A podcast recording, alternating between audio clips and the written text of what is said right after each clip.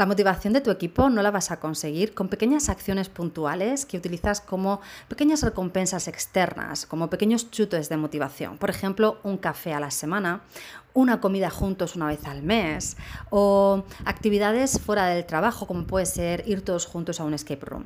Todas estas acciones se pueden utilizar y se tiene que saber cómo, cuándo y con qué fin. Pero tener un equipo motivado, tener un equipo comprometido es el resultado de un liderazgo diario en el que vas moviendo emociones, en el que acompañas a afrontar retos y en el que de verdad estás ahí cuando tu equipo más te necesita, en ese día a día.